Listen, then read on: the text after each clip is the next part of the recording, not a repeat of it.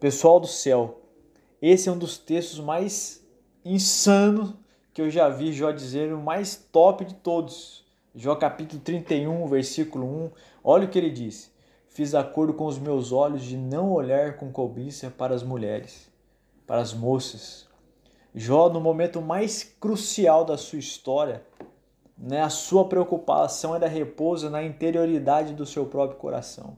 O seu temor a Deus é tão grande, a sua vida de piedade e santificação é rememorada ao acordo feito com Deus de não cobiçar nenhuma donzela, nenhuma moça. Se você estivesse no lugar dele, nós estaríamos talvez preocupados com outras coisas, mas ele se lembra dizendo: Olha, eu fiz um acordo com os meus olhos de ser íntegro, de não cobiçar pessoas, mulheres. O que faríamos em momento de sofrimento?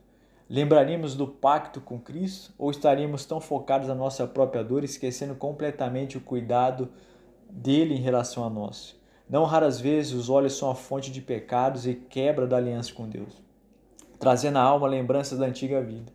Jesus alertou sobre o poder do olhar, metaforicamente afirmando que, se fosse indeclinável, extraia-o, evitando a contaminação espiritual e pecando contra a santidade de Deus. Deus em Cristo fez um acordo conosco. Que essa verdade esteja presente na consciência sempre que surgir a possibilidade de quebrá-lo. Não vale a pena viver vida dúbia, mentirosa, escondida das pessoas. Alguma delas esconde seus pecados e acoberta a culpa no coração, como está escrito em Jó 31, 33.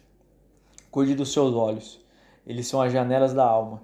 Por eles coisas boas e más entram. Portanto, santifique-os e os use para a glória de Deus. Os olhos do Senhor contemplam os bons e os maus diariamente, e que ele nos encontre com os olhos unicamente nele.